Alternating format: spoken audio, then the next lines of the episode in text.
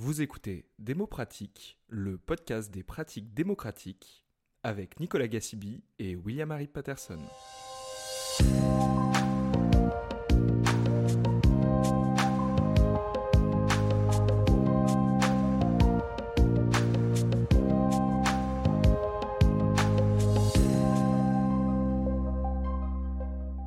Bonjour à tous et à toutes, ce podcast est un bonus à l'épisode sur la controverse numéro 3 des rencontres européennes de la participation 2023. Pour rappel, le thème de cette controverse est démocratie participative, source de plus d'égalité ou miroir grossissant des inégalités. Lorsque nous avons réalisé les enregistrements, nous avons eu un échange plus long avec Guillaume Petit, politiste spécialisé dans la sociologie des dispositifs participatifs. Dans l'épisode sur la controverse qui est sorti, on a coupé dans son intervention afin de respecter le format prévu. Mais on trouvait dommage de ne pas vous faire part du reste des réflexions de Guillaume. Et c'est pour ça qu'on vous propose son interview en format long. On vous souhaite une bonne écoute.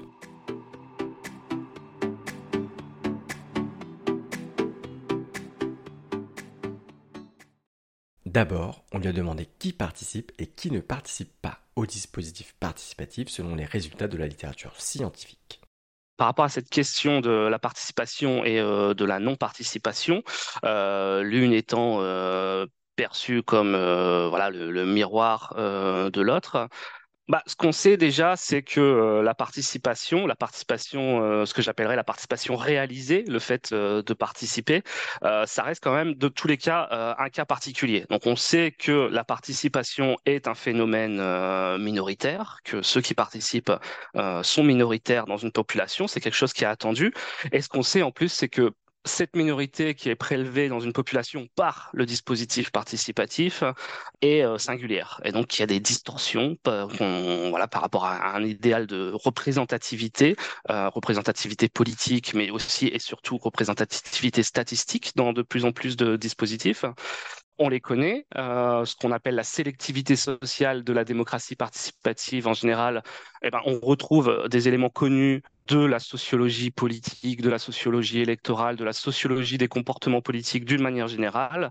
Et donc, on retrouve un biais en faveur des personnes euh, par rapport à leur euh, niveau de diplôme, leur capital culturel, leur stabilité professionnelle leur rang professionnel, leur catégorie socio-professionnelle, le fait d'être actif ou inactif, et enfin, le fait, euh, peut-être une, euh, une, donnée à, laquelle on pense peut-être moins, mais qui est relativement importante, notamment dans les dispositifs des démocraties locales, euh, c'est le rapport à la propriété. Donc le fait d'être propriétaire, ou en tout cas le fait d'être locataire, ou l'ancienneté de résistance pour les locataires, le fait d'être locataire depuis longtemps, intégré dans son quartier. Donc voilà. donc ce qui est intéressant, je pense, quand on mesure la participation et la non-participation, c'est qu'on va avoir des des, facteurs qui vont inciter à la participation, qui vont être des facteurs euh, localisés, et donc là, on va prendre, on va parler plus euh, des choses en termes euh, d'intégration dans la vie locale, de parcours résidentiel, de parcours de vie. Et donc ça, c'est des choses qui sont finalement euh, relativement bien distribuées dans la société. C'est juste que c'est aussi des, moments de vie, des temporalités dans une dans une dans un parcours singulier, parcours individuel. C'est ça aussi qu'ils vont voir, c'est que la participation et la non-participation, aussi du point de vue d'un même individu, c'est aussi peut-être tout simplement différentes étapes de sa vie. C'est-à-dire qu'on peut être participant puis non participant. Il y a aussi des phénomènes voilà d'investissement différenciés, de retrait euh, en fonction de la carrière professionnelle, en fonction de la vie parentale, en fonction voilà différentes étapes de la vie. Euh, mais il y a aussi des choses euh, qu'on retrouve partout, c'est une certaine domination au sens où voilà c'est la, norme dominante de ceux qui participent. et là qu'on retrouve en fait des choses un peu universelles quand même qui sont le capital culturel, le capital économique, le capital social.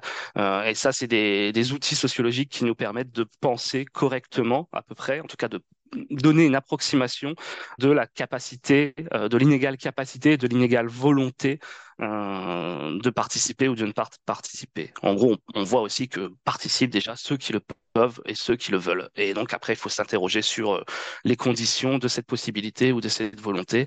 Et là, on voit qu'elles sont inégalement distribuées. Le portrait type du participant je suppose que euh, il faudrait le contextualiser. Il faudrait le contextualiser par rapport à une ville, par rapport à un type de dispositif, par rapport à un enjeu. Et donc, en fait, je pense qu'on va avoir des types de des participants types. Peut-être on pourrait affiné par famille de dispositifs. Et donc, on va voir typiquement des dispositifs euh, classiques connus comme euh, de la démocratie locale, comme les conseils de quartier. On va voir des conseils de quartier qui vont potentiellement être investis comme des espaces euh, de sociabilité et donc qui vont être potentiellement davantage investis par des personnes qui sont longtemps résidentes de leur ville, qui sont peut-être même euh, natifs de la ville, euh, des personnes qui sont tendanciellement plus âgées, plus retraitées. Euh, donc ça, ça va être un premier pôle qui va être intéressant. Et là, on va voir au contraire d'autres types de dispositifs qui vont parvenir à intégrer ponctuellement des participants qui se reconnaissent pas du tout dans, ce type d'instance. Et donc là, c'est dans d'autres types de dispositifs, euh, sur des projets urbains plus ponctuels, sur des, choses qui vont pouvoir mobiliser pour un intérêt particulier, où là, on va voir une intégration ponctuelle des profils type euh, actif, cadre, euh, niveau de diplôme supérieur. Mais si je dois faire une réponse tout type de dispositif, on va quand même voir que les grandes tendances, c'est le fait d'être plus âgé que la moyenne, à un niveau de revenu relativement supérieur à la médiane, euh, un niveau de diplôme relativement supérieur à la médiane. Et donc ça, ça va être les grands déterminants de la participation. Et en fait, ce qui est intéressant quand on pose cette question-là euh, du participant type, euh, c'est pour en revenir au projet de faire participer, puisque cette question des inégalités sociales, des inégalités sociologiques, euh, des inégalités sociales par rapport à la participation politique, euh, c'est aussi une des raisons d'être euh, de la démocratie participative au départ. C'est-à-dire que par rapport à la démocratie électorale, la démocratie représentative, on sait qu'il y a des fortes distorsions dans l'abstention électorale et dans le fait de voter. Et donc il y avait aussi une idée peut-être d'aller au-delà du vote, d'offrir des opportunités de participation pour justement essayer de donner la parole à ceux qui peut-être ne faisaient pas acte de citoyenneté euh, par le vote.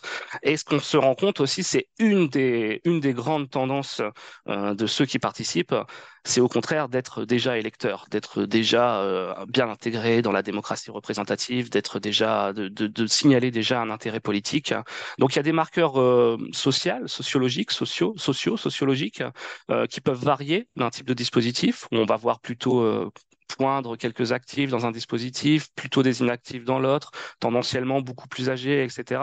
Mais par contre, quelque chose qui va unir euh, tous ces participants, au-delà de leur position sociale, c'est euh, modo ce qu'on appellerait leur prise de position politique. Et donc le fait que c'est des personnes qui sont euh, intéressées à la politique, qui sont souvent en capacité de se situer sur l'échelle gauche-droite, ou qui, à minima, sont en capacité de refuser explicitement de se situer, ce qui donc quand même montre euh, une certaine capacité d'orientation dans, la vie politique, dans le champ politique, et aussi des personnes qui localement, là encore, si on parle de dispositifs un peu plus contextualisé, un peu plus intégré localement, euh, des personnes qui vont à la fois s'engager dans la vie associative, qui vont potentiellement être proches de l'équipe municipale, etc.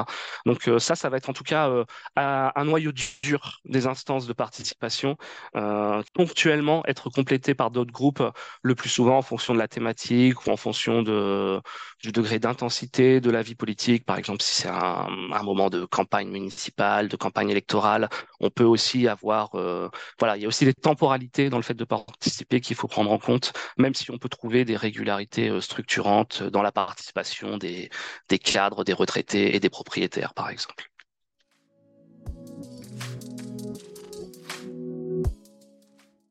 Tout ce premier passage portait sur ce qu'on appelle les dispositifs avec auto-recrutement.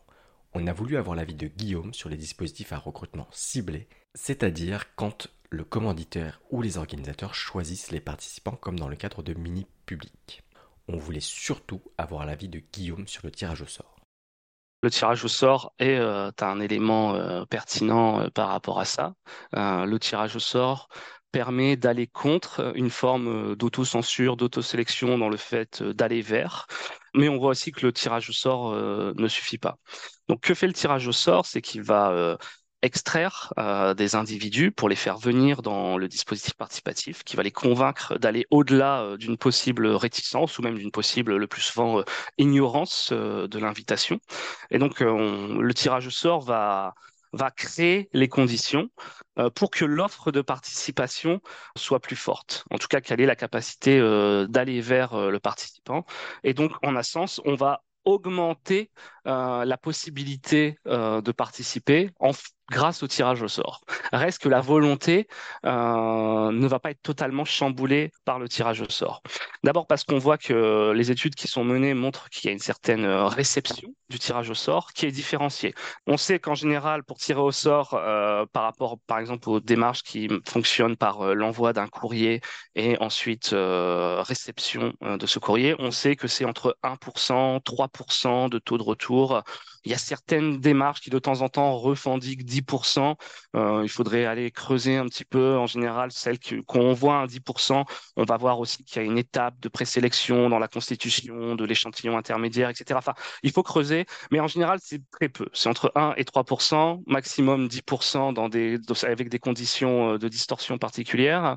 Donc, à la fois, on retrouve euh, une certaine sélectivité, et ensuite, au sein de ces 3%, il y a forcément une grosse distorsion. Et donc c'est pour ça que la plupart des tirages au sort euh, auxquels on a affaire dans les mini-publics délibératifs sont des tirages au sort dits stratifiés, c'est-à-dire par quota. Et donc par quota au sens où on va chercher à remplir différentes catégories. Le plus souvent, on va retenir l'âge, le genre euh, et euh, la situation professionnelle, donc la catégorie socio-professionnelle, comme quota. Et donc on va devoir sursélectionner des personnes de certaines catégories qu'on sait qu'on a du mal à aller les chercher, les plus jeunes, les ouvriers, les personnes les plus aisées aussi potentiellement, parce que là, il va y avoir des, enjeux de, moindre disponibilité ou de moindre intérêt euh, à la participation le tirage au sort euh, crée un, microcosme, mais il va devoir euh, compenser fortement euh, l'absence prévisible de certaines catégories. Donc le tirage au sort va permettre de faire ça, mais ce faisant, là déjà, ce qu'on observe, c'est que le, tirage au sort va devoir sursélectionner dans certaines catégories, et donc finalement des personnes qui vont remplir un quota difficile, par exemple parmi les plus jeunes ou parmi les, les, catégories ouvrières, vont être sursectionnés et donc typiquement vont être moins typiques euh, de leur catégorie. Et donc on va devoir prendre un jeune qui a euh, un intérêt spécifique euh, déclaré par rapport à la politique. Par exemple, on va, ce serait intéressant de voir les, types de jeunes. Est-ce que c'est des jeunes sursélectionnés par rapport au fait qu'ils ont déjà un intérêt fortement déclaré pour la politique davantage que leur catégorie? Et pareil, dans certaines catégories socio-professionnelles, on va voir qu'on va sur-recruter des personnes qui vont avoir un intérêt spécifiques par rapport à la thématique, par rapport à leur entourage, ou en tout cas qui vont pas être typiques de leur catégorie. Mais à la rigueur, ça c'est pas tant le problème, c'est juste que euh, on voit que c'est un apport euh, supplémentaire euh, du tirage au sort, mais avec lequel il faut composer.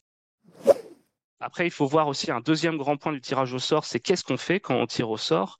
Et donc, en fait, ce qu'on mesure quand on tire au sort, c'est aussi euh, la légitimité de l'invitation et de l'institution qui arrive à tirer au sort. Et donc, on voit aussi des démarches où on part souvent, par exemple, du jury d'assises comme, euh, comme élément de comparaison par rapport au tirage au sort, mais en oubliant de comparer qu'il y a de très grosses euh, différences entre la, légitimité d'un tirage au sort de jury d'assises, qui est encadré, qui est connu, qui est euh, respecté parce qu'il y a des circuits légaux de compensation, d'absence de travail, d'absence au travail, de compensation pécuniaire, etc. Voilà, d'autres choses qu'on peut avoir aussi dans le cadre d'un dispositif participatif, mais qui ne sont pas aussi institutionnalisés et reconnus et qui font qu'en fait tout le monde ne va pas avoir la même propension à accepter l'invitation selon la force de la puissance invitante, en un sens.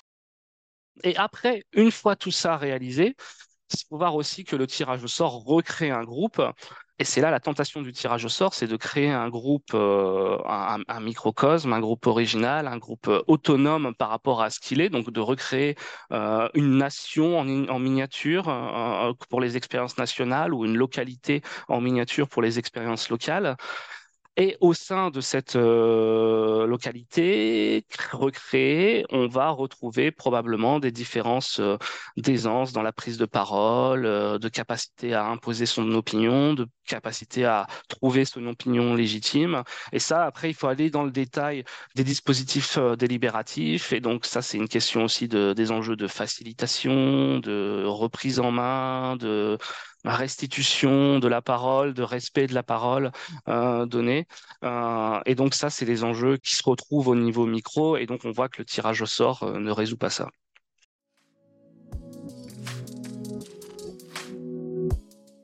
À ce moment de l'interview, on a voulu questionner Guillaume sur une idée qu'il a développée dans l'un de ses articles intitulé démocratie participative municipale, beaucoup d'appelés, peu d'élus. Cette idée est, je cite, Faire participer ne fait pas pour autant une démocratie. Fin de la citation. On lui a demandé de nous développer sa pensée. C'est vrai qu'il y a cette idée que faire participer ne, suffit pas à faire une démocratie. En fait, ça nous renvoie à euh, qu'est-ce qu'on attend de la démocratie et quelle définition on lui donne et quel pouvoir on lui prête. Et, c'est vrai qu'il y a l'idée que s'il suffisait de faire participer pour faire une démocratie, ça serait finalement un peu facile. Je pense que le, ce qui manque, c'est aussi l'idée de comment est-ce qu'on insère cette participation dans, dans, un circuit de décision, comment est-ce qu'on l'articule euh, au cadre institutionnel existant et comment est-ce qu'on permet à cette participation d'adresser la question euh, du pouvoir, euh, du pouvoir politique, c'est-à-dire de la capacité de, de décider euh, pour d'autres et de décider et de faire accepter les décisions, soit euh, par euh, consentement, soit par force et légalité. Donc ça, c'est une première définition. Et donc là, on voit que potentiellement le simple fait de faire participer ne suffit pas, mais finalement qu'un premier espace ouvert dans cette perspective-là. Et puis euh, ensuite, euh, il y a aussi la perspective plus radicale euh, de l'égalité. C'est-à-dire qu'on pourrait dire que la démocratie, entendu au sens de pouvoir du peuple, et peut-être même peuple entendu au sens de la plèbe, donc des plus défavorisés au sein d'une société, si la démocratie sait faire acte d'augmenter le pouvoir et d'augmenter l'égalité de ces catégories-là, euh, on va retomber sur un, paradoxe assez fort, c'est que à partir du moment où on est dans un contexte où on, a l'enjeu de faire participer, le, simple fait de faire participer finalement euh, une certaine euh, division du travail politique qui implique le maintien euh, strict euh, d'une barrière entre gouvernants, gouvernés, administrants, administrés, dominants, dominés, selon comment on veut la formuler. Mais en tout cas, une barrière qui va restreindre l'égalité. Et euh, c'est vrai qu'on pourrait se dire que plutôt l'enjeu de, faire participer, c'est de, réduire, de, brouiller ces, euh, ces enjeux-là, et donc qu'il n'y ait pas d'un côté euh, une offre de participation et une demande de participation, qui est plutôt un collectif en situation d'enquête, un peu égalitaire, qui doivent trouver une décision commune qui convient à tout le monde. C'est plutôt ça, l'idéal démocratique, il se saisit plutôt ici, plutôt que dans l'enjeu euh, de représentants euh, mandatés, indépendants, autonomes, euh, qui veulent convaincre des administrés de la, de la pertinence de leur, de leur choix et de leurs décisions, qui est finalement un modèle plutôt représentatif que démocratique. Et en fait, c'est normal, c'est revenir ici à l'idée que notre, notre système, c'est avant tout un système de gouvernement euh, représentatif avec beaucoup euh, d'éléments démocratiques, c'est-à-dire des éléments démocratiques qui permettent euh, de faire vivre la fiction d'une certaine égalité, des élections au suffrage universel dans lesquelles chaque voix compte pour la même, la possibilité d'avoir une certaine liberté d'expression, la possibilité d'avoir un cadre juridique d'état de droit. Donc tout ça, ce sont beaucoup d'éléments démocratiques qui sont précieux, mais derrière, on a aussi un système de décision qui est plutôt euh, orienté euh, vers une logique de délégation, de mandat représentatif, de voilà, on, est dans une logique où les représentants ont une certaine autonomie. Et finalement donc les espaces de participation parviennent même pas euh, à euh, intégrer euh, l'enjeu d'un certain partage relatif du pouvoir, puisqu'on sait que la plupart des, espaces de participation relèvent du modèle qu'on appelle de l'écoute sélective transparente, où donc les gens sont amenés à venir exprimer une opinion, dans les dispositifs les plus délibératifs, venir exprimer une position et éventuellement faire évoluer leurs, opinions et leurs, leurs, préférences grâce au dispositif, et ensuite des élus et des agents qui réceptionnent et dans le meilleur des cas euh, en font quelque chose ou n'en font rien et dans le meilleur du meilleur des cas euh, justifient le fait d'en avoir fait quelque chose ou d'en avoir rien fait.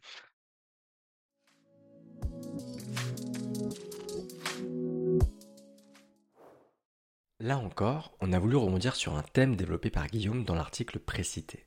Il a écrit, je cite, Dans les discours des promoteurs, l'intelligence collective a remplacé le pouvoir du peuple. Des critères de diversité cognitive ont pris la place de l'expression d'intérêt socialement situé. Fin de la citation. On lui a demandé de nous développer sa pensée. Euh, bah, merci pour, euh, pour cette question. En fait, c'est quelque chose qui, euh, c'était une intuition qui, qui, me venait récemment, mais sur laquelle j'ai pas de réponse définitive, mais qui, quand même, que, ça m'intéresse de la partager avec vous. c'est cette, c'est selon le vocable de, de l'intelligence collective. Et en fait, c'est vrai qu'il y a ce, cette notion d'intelligence collective qui euh, que j'ai vu, qu'on a vu poindre, je crois, euh, récemment. Euh, j'arrive pas vraiment à resituer à partir du moment où, c'est devenu normal, dans la norme de, de parler de, de processus d'intelligence collective euh, pour, pour euh, décrire les processus participatifs euh, ou, délibératifs. moi, je pense que ça serait intelligent quand même, intéressant, intéressant de se poser la question de, ouais, de la. Moi, je m'intéresse beaucoup à la sans avoir les réponses, mais je me pose la question de la, généalogie et de la circulation de cette notion euh, d'intelligence collective et qu'est-ce qu'elle vient remplacer en fait. Et j'ai l'impression qu'aujourd'hui on parle vraiment d'intelligence collective justement en lien avec euh, les mini-publics délibératifs, en lien avec le tirage au sort, en lien avec le fait d'avoir une délibération euh, un peu hors sol où finalement on recrée un groupe qui doit délibérer mais en essayant de mettre un petit peu de côté leur ancrage social. Et du coup, j'ai vraiment l'impression que cette euh, référence à l'intelligence collective, elle est un petit peu là pour, euh, pour dénier euh, la possibilité aux gens de, de s'engager comme représentants d'intérêts sociaux, d'intérêts situés. Et, et, finalement, elle éloigne aussi un petit peu la question du, du pouvoir, de la prise de décision collective, de l'organisation de la vie en collectivité, puisqu'elle tend à tout remplacer un petit peu. C'est un petit peu une approche problem-based, un peu une approche via le problème, une approche de puzzle, et il va falloir être intelligent pour euh, le résoudre ensemble. Voilà, c'est des notions qui viennent davantage, euh, bah, quand on regarde un petit peu la notion d'intelligence collective, c'est une notion qui vient euh, d'abord des sciences dures, des comportements collectifs dans l'étude des animaux, des foules.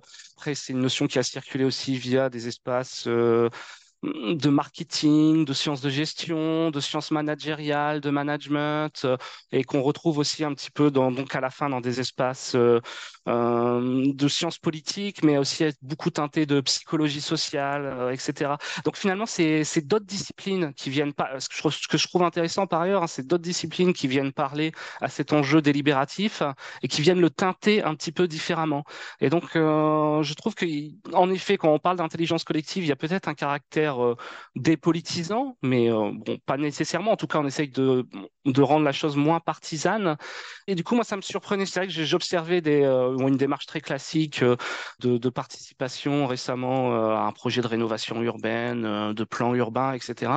Et où, en effet, la concertation avec la société civile au sens large et la société civile spécialisée, donc les associations spécialisées thématiques, et en plus le grand public, tout ça a été aggloméré dans un, dans un même pôle, dans la gestion de projet. Euh, et ça, c'est, euh, c'était une à l'intelligence, c'était le pôle d'intelligence collective. Ce qui est vrai, je veux dire, c'est une bonne chose. Je veux dire, dans l'absolu, moi, je, moi, comme beaucoup, je pense qu'on préfère euh, l'intelligence collective à la bêtise individuelle. C'est donc, en effet, le, concept en lui-même n'est, est bienvenu.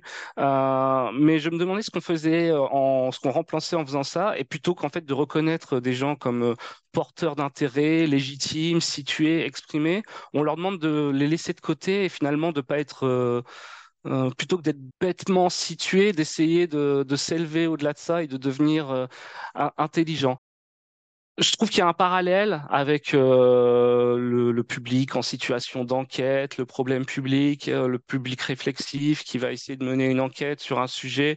Euh, donc là, je, je vois bien la nuance, mais en même temps, dans ces exercices d'intelligence collective, je vois aussi comment les gens qui, du coup, viennent avec une idée en tête et euh, l'idée de la défendre sont un petit peu disqualifiés en disant mais ça c'est du lobbying, ça c'est euh, c'est moins intelligent quelque part. Et, euh, et voilà, du coup je me demande ce que ça apporte de considérer puisque finalement au départ l'enjeu pour participer, c'était pas d'être intelligent ou de devenir intelligent, c'était juste d'être citoyen, d'être légitime, d'avoir un rôle démocratique. Et voilà, je me demande si cette exigence d'intelligence rajoute pas un filtre supplémentaire Est-ce qu'on a le droit aussi de pas être euh, Est-ce qu'on a le droit aussi d'être bêtement en désaccord en fait? Et je pense qu'il y a un parallèle entre cette cette intelligence collective et en même temps d'à côté la pédagogie de l'action publique. Je trouve que c'est un petit peu ce euh, ça ressort un petit peu du même euh, du même champ lexical, euh, etc. Mais j'ai pas de réponse définitive. Et bah, avec le GIS démocratie et participation, on avait édité récemment le, la deuxième édition du, du, dictionnaire de la participation. Et peut-être qu'on l'avait pas vu encore percer suffisamment, mais voilà, si quelqu'un qui, qui, qui nous entend veut produire une notice sur la généalogie et la diffusion du de l'expression intelligence collective dans le milieu participationniste euh, on serait très intéressé à, discuter et publier euh, ce papier, je crois.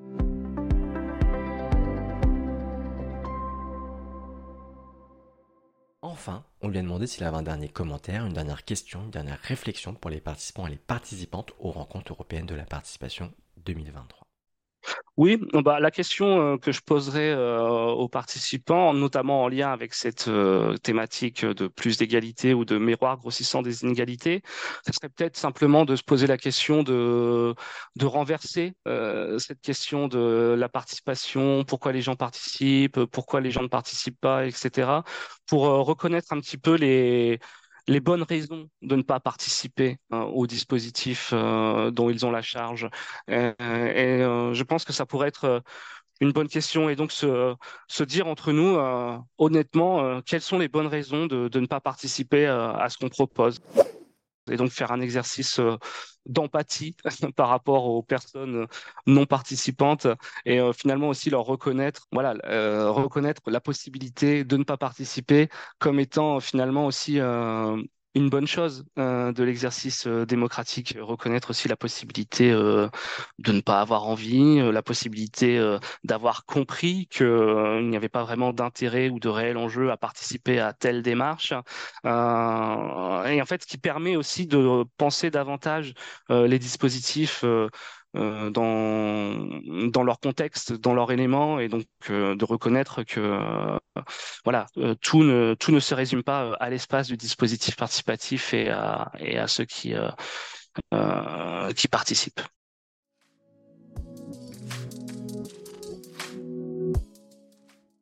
Merci à tous et à toutes pour votre écoute. Nicolas et moi espérons que ce format long de l'interview vous a plu.